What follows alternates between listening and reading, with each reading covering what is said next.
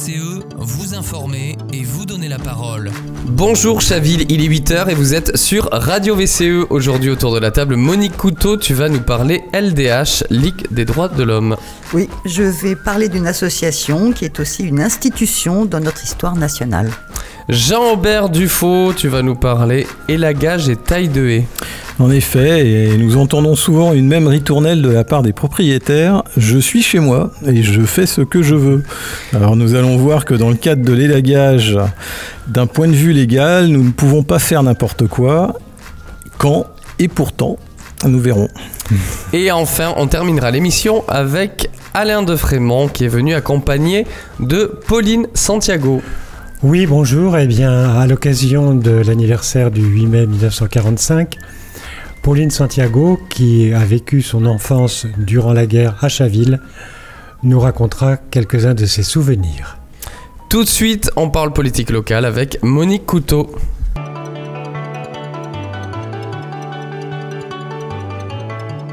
Dossier du quotidien avec Monique Couteau. Alors, peux-tu rappeler les objectifs de l'association? C'est une association politique au sens originel grec euh, du terme, hein, c'est-à-dire euh, qui s'occupe de la vie de la cité. Euh, c'est une association politique mais non partisane. Elle s'est donnée pour mission de défendre et de promouvoir les principes énoncés dans les déclarations des droits de l'homme, les principes de 1789, ceux de la Déclaration universelle de 1948, ceux aussi de la Convention européenne des droits de l'homme. Elle intervient dans tous les domaines concernant la citoyenneté, les libertés et les droits collectifs et individuels. Elle est laïque. Ce n'est ni un syndicat, ni un parti politique, ni une organisation caritative ou humanitaire. Elle fait appel à tous les démocrates pour combattre l'injustice, l'illégalité, l'arbitraire, toute forme de racisme ou de discrimination. Elle veut promouvoir la citoyenneté politique et sociale de tous et garantir l'exercice entier de la démocratie. Alors, depuis quand existe-t-elle? Elle a été fondée en 1898 pour combattre l'injustice antisémite faite au capitaine Dreyfus. L'affaire Dreyfus débute en 1894 avec la condamnation pour espionnage au profit de l'Allemagne du capitaine officier israélite Albert Dreyfus, donc, par un conseil de guerre siégeant à huis clos. Dreyfus est dégradé, condamné à la détention perpétuelle, déporté à l'île du Diable en Guyane. Sa famille, convaincue de son innocence, entreprend d'obtenir la révision de son procès et on découvre alors toutes les irrégularités et l'identité du vrai coupable. Mais les dirigeants de l'armée n'acceptent pas d'être désavoués et tenant à ce qu'un juif soit coupable, font acquitter l'officier Esterhazy par un tribunal militaire et s'opposent à toute révision du procès. L'affaire devient alors nationale et politique. Émile Zola saisit l'opinion publique en publiant son célèbre article J'accuse, où il met en cause l'état-major et les juges militaires. C'est aussi Il un faut- film. C'est aussi un film. Très bon film. Il faut attendre 1906 pour que sa condamnation soit cassée et qu'il soit réhabilité. La LDH sera aussi de tous les grands combats du XXe siècle. Reconnaissance du droit de grève et des libertés syndicales, dénonciation des fusillés pour l'exemple pendant la guerre de 14-18, avancée sociale du Front populaire, résistance, contestation de l'épuration après la guerre de 39-45, dénonciation de la torture pendant la guerre d'Algérie, droit de vote des femmes, décolonisation, abolition de la peine de mort, droit à l'avortement et à la contraception, droit aussi des étrangers. Alors, pourquoi en parler aujourd'hui? Parce que cette association, qui a 125 ans d'histoire derrière elle, vient d'être menacée par le ministre de l'Intérieur, Gérald Darmanin, suite à l'évocation par la LDH des violences policières lors de la manifestation du 25 mars à Sainte-Soline dans les Deux-Sèvres contre les méga-bassines et à la diffusion d'un enregistrement qui nourrit la thèse d'une entrave au secours des blessés par les forces de l'ordre. Alors, quelles sont les menaces qui pèsent sur l'association Le ministre de l'Intérieur, en ressortant des critiques anciennes, menace de couper l'aide publique qui lui revient. Or, euh, les subventions sont indispensables pour garantir l'indépendance des associations et les préserver de tout arbitraire. Est-ce que c'est déjà arrivé qu'on veuille, euh, comme ça, euh, couper les subventions, voire euh, essayer de, de, de- de détruire euh, d'une certaine manière cette association euh, LDH C'est arrivé euh, sous Pétain pour la LDH, donc effectivement, c'est un, triste souvenir. et C'est assez mauvais signe. Ouais, c'est pour ça. Et sur les violences policières, quelles sont les réponses de l'association? Euh, a une? son président euh, Patrick Baudouin s'est exprimé sur cette question. Je résume euh, là ce qu'il a dit. Euh, si on dénonce les violences policières, cela ne signifie pas qu'on cautionne les violences des manifestants contre les gendarmes, sauf que dans ce dernier cas, ce sont des agissements individuels qui doivent donner lieu à des poursuites pénales, alors que sur les violences policières, c'est l'État qui est à la manœuvre, et c'est à lui que revient la charge du respect de la liberté, c'est à lui que revient de veiller à ce que la répression soit proportionnée pour permettre à tous d'exercer le droit de manifester. Euh, le président de la LDH dénonce aussi l'utilisation d'armes de guerre, comme certaines grenades qui sont classées hein, matériel de guerre. Il dénonce aussi la reprise de pratiques qui ont été employées contre les Gilets jaunes et qui ont fait tant de mutilés et qui contribuent à l'escalade de la violence. Il rappelle également que d'autres associations ou institutions soulèvent ces questions, Amnesty International, la Défenseur des droits, la commissaire aux droits de l'homme du Conseil de l'ONU, par exemple, et qu'elles ne sont pas pour l'instant menacées de privation de subsides. Merci beaucoup Monique pour ce rappel. Pour plus d'informations, vous pouvez retrouver aussi sur internet les entretiens avec le président de la LDH en particulier dans le journal Ouest France et prendre connaissance également de l'appel de plus de 1000 personnalités intitulé Ne touchez pas à la Ligue des droits de l'homme. Euh, J'ai lu aussi que- qu'il y avait eu énormément de dons qui ont été faits depuis le discours euh, antidémocratique finalement de Gérald Darmanin. Non seulement des dons, mais aussi de multiples adhésions. Donc euh, ça, au moins, euh, c'est un bon point pour la LDH. Et puis il n'y a pas grand-chose de démocratique dans les discours de Darmanin. Euh, du reste, si on peut appeler ça des discours, hein, ça. globalement. Merci en tout cas, on passe tout de suite à Jean-Aubert Dufaux, tu vas nous parler taille et... Taille, taille et j'allais dire. Euh, et taille de haie. Oui.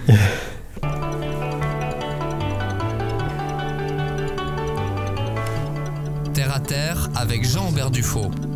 Tailler ses haies, voilà un sujet clivant alors que certains sites internet de jardinage conseillent de tailler celles-ci entre avril et juin afin de faciliter la cicatrisation. Il n'en est pas de même pour les associations dont la LPO. Et oui, donc euh, je m'appuierai avant tout sur la loi.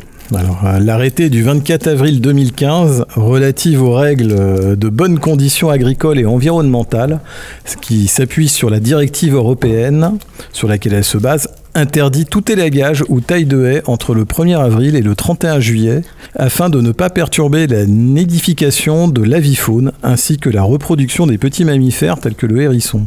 Donc cela s'applique à tout le territoire, aux collectivités ainsi qu'aux propriétaires terriens.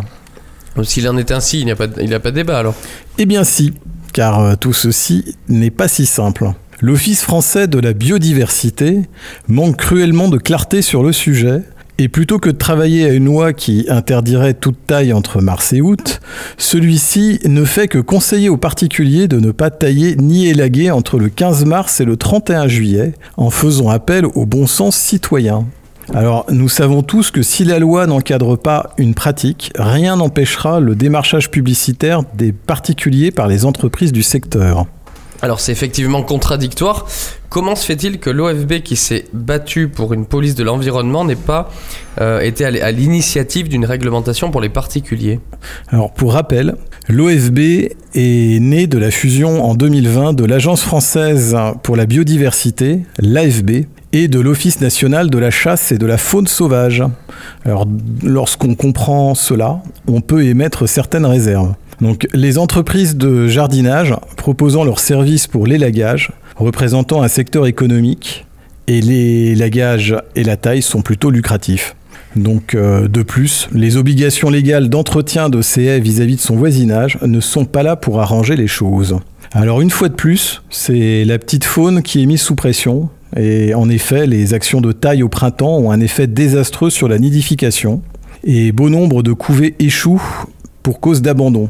Ce qui est une catastrophe pour nos passereaux qui ont grand besoin de réussir un maximum de portée étant donné le nombre de chats errants que nous avons en ville. hein. Euh, On a une ville qui porte bien son nom du reste, hein, ainsi qu'une météo complètement folle. Alors n'attend pas tout de même quelques moyens juridiques pour agir. Alors, il y en a un. Mais cela, une fois de plus, fait appel au bon sens citoyen. Alors, il faut savoir qu'il y a une interdiction de base qui s'applique à tous et à toutes et qui figure à l'article L424-10 du Code de l'environnement, dont les infractions sont sanctionnées par le septième paragraphe de l'article R428-11. Alors, est puni de l'amende prévue pour une contravention de cinquième classe le fait de détruire, enlever ou endommager intentionnellement les nids et les œufs des oiseaux dont la chasse est autorisée, ramasser leurs œufs dans la nature et les détenir sous réserve de disposition de l'alinéa 2 de l'article L424-10, ainsi que de détruire, enlever, vendre, acheter, transporter, les porter ou petits de tout mammifère dont la chasse euh, est autorisée sous réserve de dispositions relatives aux animaux nuisibles. Donc, euh, cela demande d'être observateur et de vérifier si l'on passe devant un jardin municipal, une propriété en cours d'élagage ou de la taille de haie, à ce qu'aucun nid ne soit au sol ou qu'aucune espèce n'ait été délogée. Donc, pas évident à, vérifier. Dans le cas contraire, euh, il faut être sûr. De son coup, il faut appeler la police municipale ou la gendarmerie afin de faire constater l'infraction et appliquer la loi. Alors cela est valable pour les nids, qu'ils soient habités ou pas, en saison de nidification, car les nids ne servent qu'en période de reproduction. Donc euh, si les lois étaient appliquées, cela dissuaderait les entreprises d'élagage de proposer leurs services dans ces périodes. Alors je rajouterais, n'en déplaise euh, à certains, que la période de nidification des passereaux et de gestation des mammifères est en train d'évoluer. Donc elle démarre souvent fin février avec un peu d'avance et se termine fin septembre si l'été a été trop chaud. Donc euh, nombre d'écureuils et de hérissons naissent désormais très tardivement. Alors beaucoup de propriétaires ont trop tendance à, se croire seuls chez eux dans leur espace, alors que la Terre, elle, n'a pas de frontières et les animaux pas de papier. Donc euh, nous sommes avant tout chez eux et nous devons apprendre à vivre avec respect du vivant. Nos chats en sont le parfait exemple, car ne vivons-nous pas chez eux? Merci beaucoup Jean-Aubert Dufaux. Euh, très intéressant comme, euh, comme chronique et comme conclusion. Euh, Pauline Santiago est en train de s'installer autour de la table, rejoint l'équipe juste après le jingle, la chronique d'Alain Defrémont.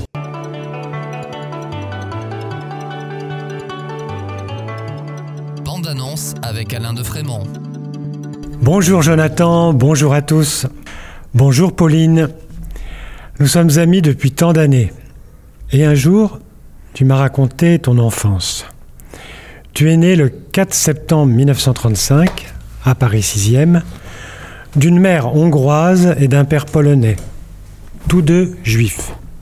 À l'occasion de la date du 8 mai, jour de l'armistice de la Seconde Guerre mondiale, j'aimerais bien que tu nous parles de ton enfance à Chaville durant la guerre.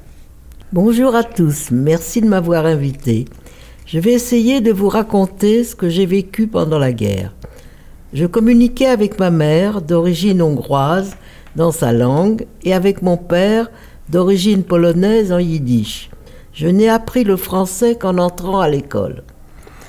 Alors ton père part à la guerre le 4 septembre 1939, pile le jour de ton anniversaire.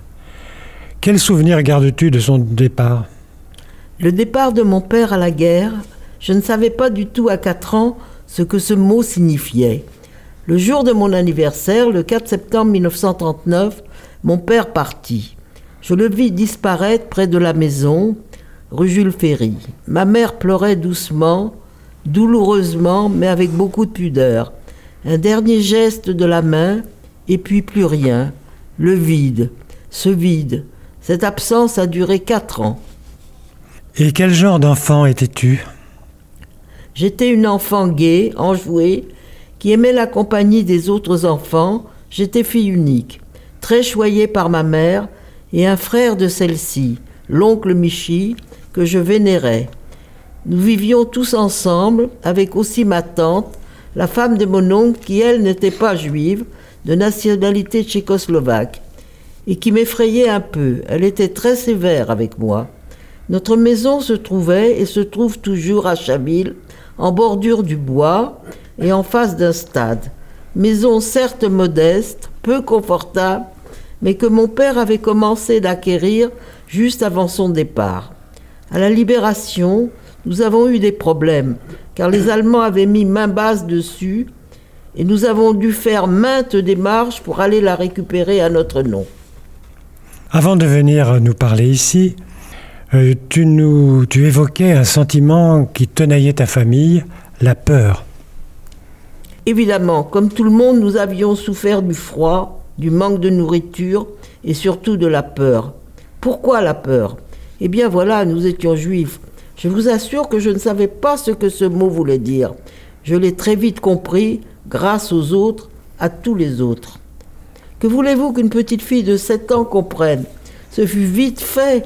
La première fois que je suis allée à la boulangerie, la boulangère m'a dit Il n'y a pas de pain pour toi aujourd'hui. Reviens demain. D'abord les Français, les Juifs après. Quel ne fut pas mon désarroi Qu'allais-je dire à ma mère? Je ne comprenais pas. Alors je n'étais pas française? Et pourquoi m'avait-elle refusé de me vendre le pain? J'avais peur de rentrer à la maison, mais il le fallait. Quand je racontais l'histoire à ma mère, elle ne se mit même pas en colère. Elle dit simplement Heureusement, j'ai toujours un peu de pain de côté. Tu y retourneras demain. Et puisque nous parlons de ta mère, comment est-ce qu'elle est passée au travers des mailles du filet? Il faut se rappeler qu'il y avait des contrôles d'identité partout, à la sortie des gares, dans le métro, dans la rue, dans les magasins. Ma mère travaillait à Paris dans le 12e, donc elle prenait le métro, le train, elle marchait dans les rues. Je me souviens qu'elle disait Quand on me contrôle, je monte mon étoile jaune, cousue sous le revers de mon manteau, et cela passe. Je ne comprends toujours pas comment n'a-t-elle pas été arrêtée. Je vous dis, le miracle, comble de l'ironie, peut-être était-elle née sous une bonne étoile. C'est de l'humour yiddish. Effectivement, oui. En, en 1942 sont promulguées les lois anti-juives avec le port obligatoire de l'étoile. Et comment est-ce que tu as réagi, toi, en tant qu'enfant? Revenons à 1942 date à laquelle furent promulguées les lois anti-juives. Port de l'étoile jaune obligatoire pour tous les juifs au-dessus de 6 ans. Obligation de prendre la dernière rame de métro. Inscription du mot juif sur les vitrines des magasins appartenant à des juifs, etc. Un soir, ma mère me dit Tu sais, c'est obligatoire. Tout le monde, les juifs, doivent maintenant porter une étoile jaune sur leur manteau. Comme d'habitude, je ne comprenais pas. Mais probablement, pour faire plaisir à ma mère, je la laissais coudre cette étoile jaune sur mon manteau. Le lendemain, je me rendis à l'école. Je devais être en CE1. Et je regardais si les autres petites filles portaient également l'étoile jaune. Je n'en vis aucune. J'étais stupéfaite. Et je leur demandais pourquoi elles ne portaient pas la même étoile que moi. Je n'eus pas de réponse. Je crois que ce fut là le début de ma révolte de mes révoltes, de mon indignation que je garde et que je garderai toujours en moi. Je ne voulais pas être différente des autres. Au nom de quoi je n'acceptais pas. Tout au long de ma vie, je garde ce sentiment en moi très fort, ancré à jamais. Est-ce que tu as d'autres souvenirs marquants de cette époque? Une autre histoire qui m'a beaucoup déstabilisée. Nous n'avions pas l'eau courante, mais un puits. Aussi, nous allions chercher de l'eau à la source, près de l'étang d'Ursine, ou chez des voisins proches de la maison. C'était un ensemble d'appartements au centre d'une grande cour. L'eau du robinet se trouvait dans la cour. Madame Le Bihan, une forte femme, toujours habillée en gris de la tête aux pieds, avec un grand tablier, nous avait permis de venir chercher de l'eau. Cette dame, au demeurant fort gentille, nous apportait quelquefois du ravitaillement. Aujourd'hui, quand je vois un vieux film où sont administrées des ventouses à des malades, je ne peux m'empêcher de penser à elle, car, entre autres qualités, elle venait guérir les bronchites de la famille en appliquant ces fameuses ventouses qui me fascinaient tant. Tu n'as jamais parlé de la religion juive et dans nos conversations, tu n'as pas évoqué la religion. Pourquoi? Lorsque j'eus environ dix ans, vers la fin de la guerre, les petites filles de ma classe parlèrent de faire leur communion.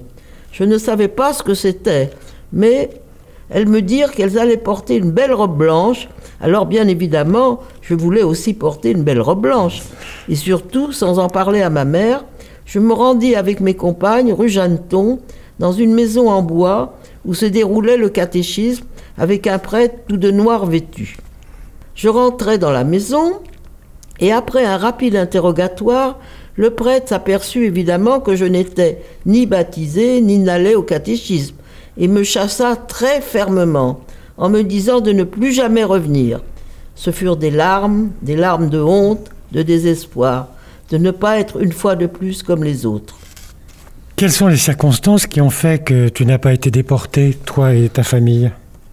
Et là, je ne me souviens pas de la date, probablement début 43. J'étais encore chez Madame Orchek.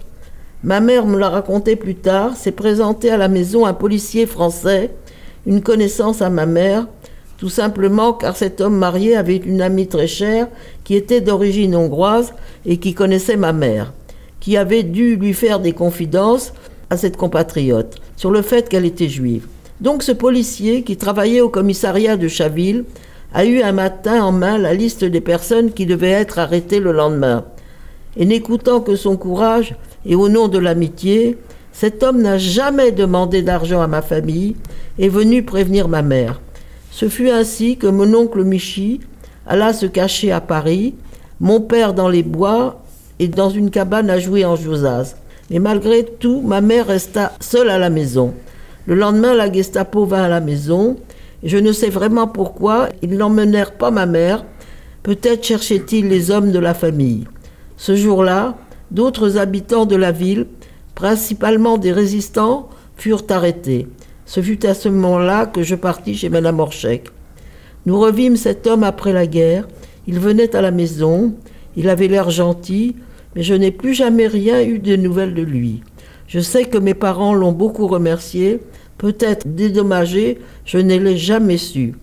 Donc il y a aussi eu des justes dans la police française. Cependant, aujourd'hui encore, tu es à la recherche des traces de ton oncle Léopold, qui, lui, fut déporté. Mon oncle Michi m'emmena un jour à Paris. Je devais avoir dix ans. Il me dit de bien m'habiller, car nous allions chercher l'oncle Léopold à l'hôtel Lutetia.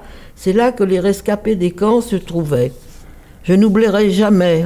Je me revois déambulant au milieu de ces hommes et de ces femmes en pyjama rayé, hagards, si maigres, et nous cherchions toujours l'oncle Léopold. Il n'était pas là. Mon oncle était si triste, et nous rentrâmes à Chaville, à la maison, et pratiquement plus jamais nous ne reparlâmes de l'oncle parti en sang dans le camp d'extermination d'Auschwitz. Merci beaucoup, Pauline. Nous avons été très heureux que tu acceptes de te livrer pour que jamais personne n'oublie. À bientôt. Merci de ce témoignage. Merci, merci Alain, merci Pauline Santiago pour votre témoignage. Vous revenez ici au studio de Radio VCE quand vous voulez. C'est la fin de cette émission. On se retrouve comme toujours lundi prochain. C'était Jonathan de Nuit sur Radio VCE.